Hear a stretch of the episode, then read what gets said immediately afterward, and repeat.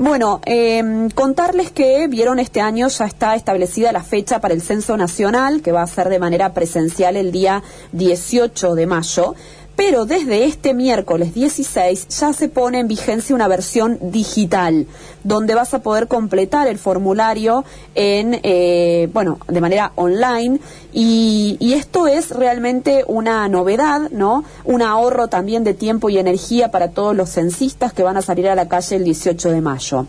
Eh, hubo mucho trabajo desde distintos organismos eh, cuando se empezó a conocer el cuestionario del censo nacional que íbamos a tener los argentinos y argentinas, y una de, esas, de estas entidades es la Fundación Vía Libre, que pidieron eh, que se realice un censo sin DNI, ¿no?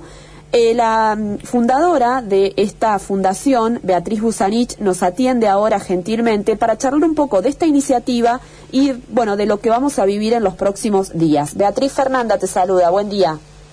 ¿Qué tal? Buen día, Fernanda, ¿cómo están? Muy bien, gracias por atendernos. Eh, Beatriz, te quería preguntar, eh, bueno, primero contarnos de este pedido que realizaron desde la Fundación con otras entidades para un censo sin DNI. Presentaron un recurso de habeas data para asegurar la calidad del censo y, bueno, su realización respetando los derechos de la ciudadanía.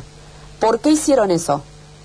Sí, el, la, la, campaña Censo sin DNI es una campaña que en realidad iniciamos en 2019, cuando se hizo la primera planificación. Ustedes recordarán que el censo tenía que haberse hecho en 2020, pero a raíz de la pandemia de COVID se suspendió y bueno, ahora se está retomando este, este proceso.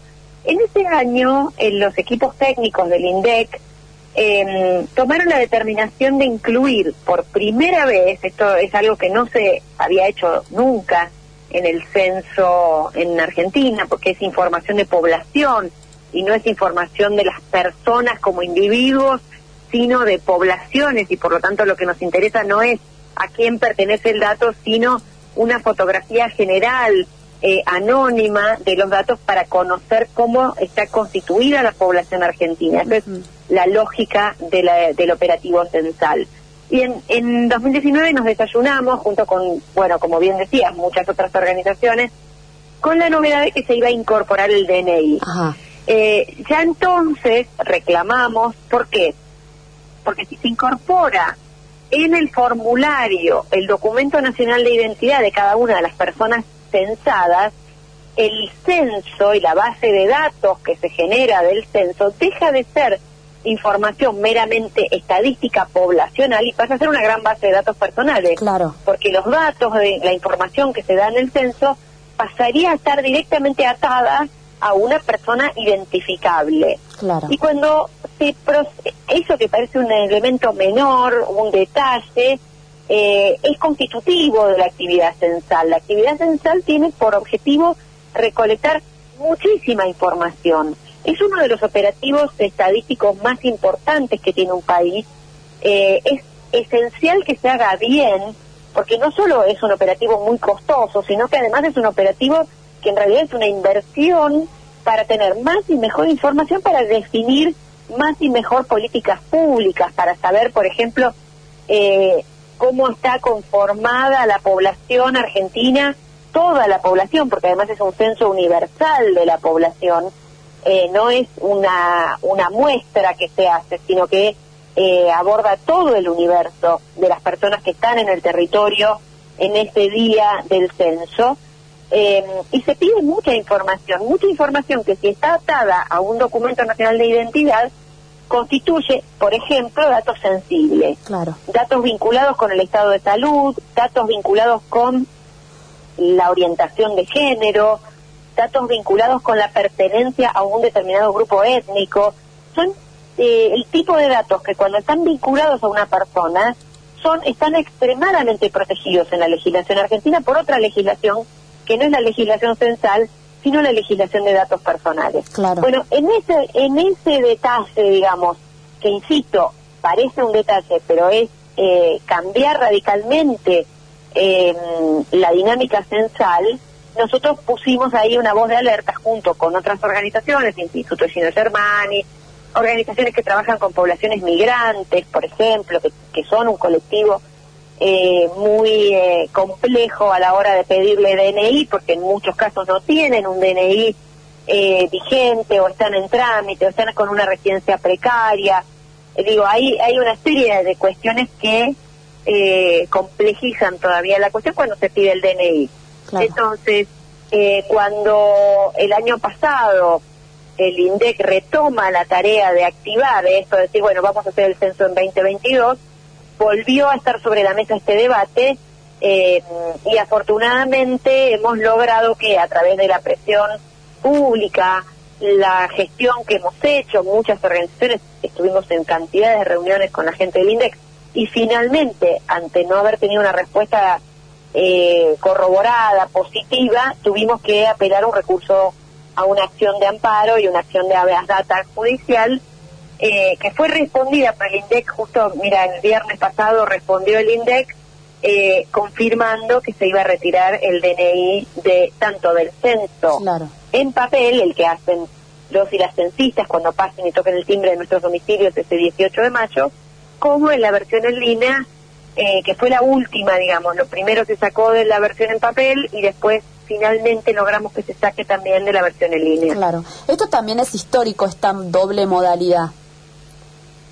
Esto también es una novedad eh, que no estaba en la primera planificación, que se planificó a partir de la pandemia de COVID-19. Eh, tenemos nuestros reparos sobre esta cuestión, pero al hecho de no pedirle DNI mejora un poco la situación. En general los censos en línea eh, pueden tener una serie de, de, problemáticas distintas a la de los y las censistas viniendo al domicilio, pero entendiendo que hay una pandemia, que puede haber personas que estén en, en ese momento cumpliendo aislamiento o que se quiera minimizar al máximo el riesgo de que los censistas entren a un domicilio y pasen tiempo en ese domicilio, sobre todo considerando que es mayo, que muchos domicilios quizás estén con sus ventanas cerradas y haya eh, por ahí un potencial riesgo para los censistas, se entiende que se incorpore esta modalidad. En algunos países estas modalidades, sobre todo cuando eh, generan un dato que permite una identificación de las personas, eh, han tenido algunos algunos inconvenientes. Esperemos que no sea el caso en Argentina y que se pueda cumplir con el censo de la mejor manera posible, porque nos importa que el censo se haga bien, claro. Eh, esta modalidad, si yo respondo de manera virtual, obtengo una especie de certificado que cuando venga el censista presencial yo se lo puedo presentar y ya estaría respondido. Exacto.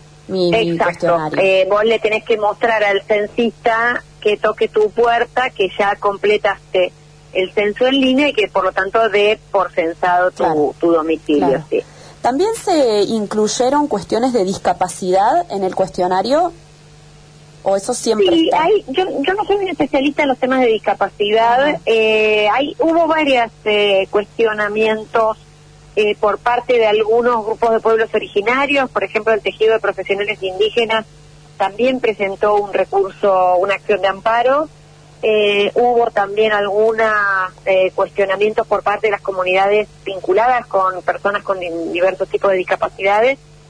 yo no soy especialista en esos temas, hablo por lo que he escuchado, digamos, de estos colectivos y en principio aparentemente las preguntas sobre discapacidades están formuladas de modo tal que muchas personas con discapacidad no serán censadas como tales, eh, mientras que eh, otras personas que quizás no sean efectivamente em, definidas como personas con discapacidad eh, puedan pasar como personas con discapacidad. Es decir, como que las preguntas no están hechas de un modo lo suficientemente precisos como para atender a estos colectivos. Claro. No es mi tema, no me atrevo a hablar mucho más que eso, eh, porque no, no es un campo que yo domine, entonces, pero sí sé que hubo varios cuestionamientos de ese, en esos colectivos. Bueno, ¿y, y qué podemos, qué recaudos podemos tener? Eh, digo, más vale que ver al censista identificado como censista del INDEC pero digo, porque circuló también mucha información falsa, que a lo mejor es una oportunidad,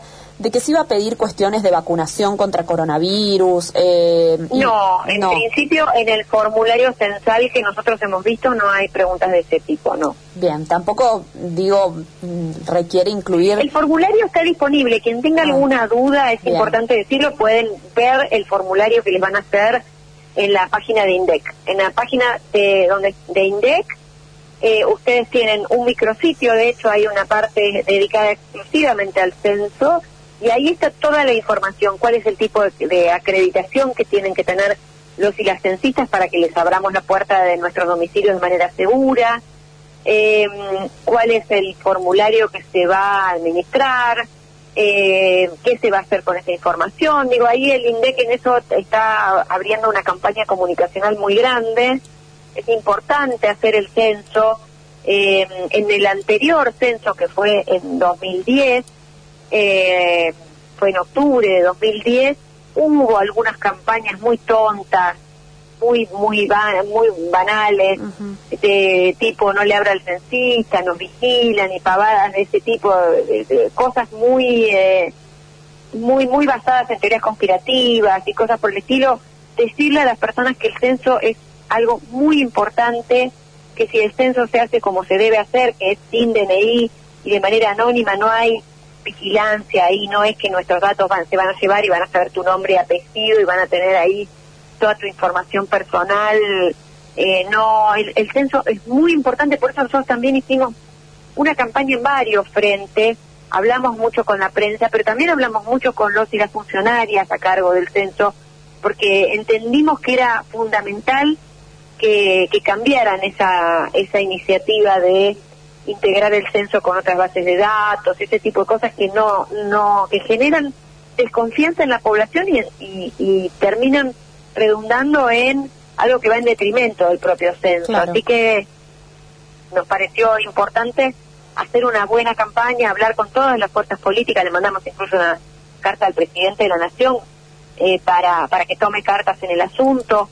Eh, hablamos con Secretaría Legal y Técnica, hablamos con, con asesores de presidencia, hablamos con el propio Labaña, hablamos con digo, y, y, agotamos las instancias políticas y finalmente tuvimos que ir por la vía judicial eh, pero, pero queremos llevar tranquilidad a la gente que el censo es algo que es muy importante eh, y hay que hacerlo y hay que hacerlo bien. Perfecto. Hay que responder las preguntas a, por supuesto nadie está obligado a responder preguntas que no quiere responder, puede responder no sabe, no contesta, eh, dicho eso, es importante tener buena una, un censo de calidad para que el Estado pueda contar con una fotografía importante de la población argentina para tomar medidas eh, de políticas públicas, para, por ejemplo, un tema que se hace normalmente es la representación parlamentaria por distritos.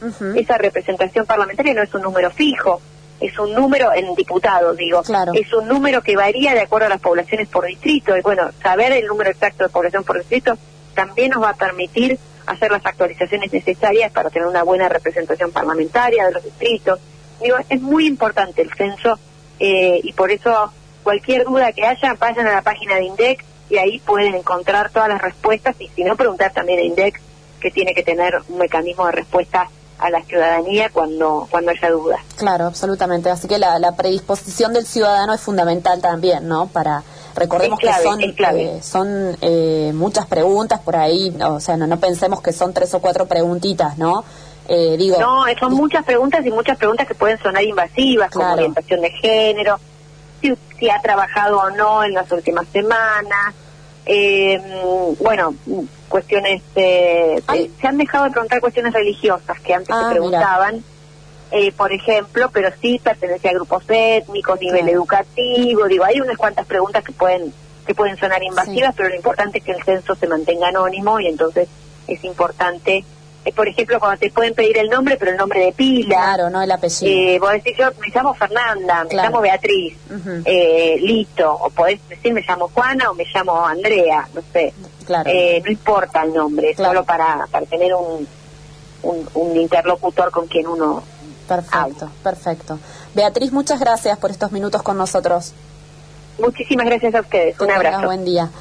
Bueno, Beatriz Busanich es fundadora de la... Ella es licenciada en Comunicación Social, es magíster en Propiedad Intelectual y fundó la eh, Fundación Vía Libre, una de las entidades que con muchas otras, cuando vieron que el censo tenía el dato del DNI de la persona, el número de DNI, realizaron toda una movida, una iniciativa, primero desde el diálogo, digamos, y después tuvieron que ir a la justicia para que eh, desde INDEC se sacara este dato, ¿no? Que no es relevante con quién estás hablando, ¿no? no, no ellos eh, alegaban que no se podía generar una base de datos de este tipo, sino que el censo es estadístico, ¿no? Para conocer no solo cuántos somos, sino, eh, bueno, las condiciones en las que vivimos y demás. Y, esos son los datos hacia donde apunta el censo, ¿eh? No tu correo electrónico, no tu número de teléfono, no importa eh, si te vacunaste o no, no importa tu apellido, eh, sino el dato estadístico que tiene que ver con una, una gran masa de información que después va a derivar en muchas cosas importantes, como ella decía, en la representación eh, legislativa, ¿no? Que tenga cada jurisdicción de acuerdo a su em, a su lugar de residencia, ¿no? Y a los representantes que van a tener, por ejemplo, en la Cámara de Diputados. Desde este miércoles 16 ya está disponible el censo de manera digital.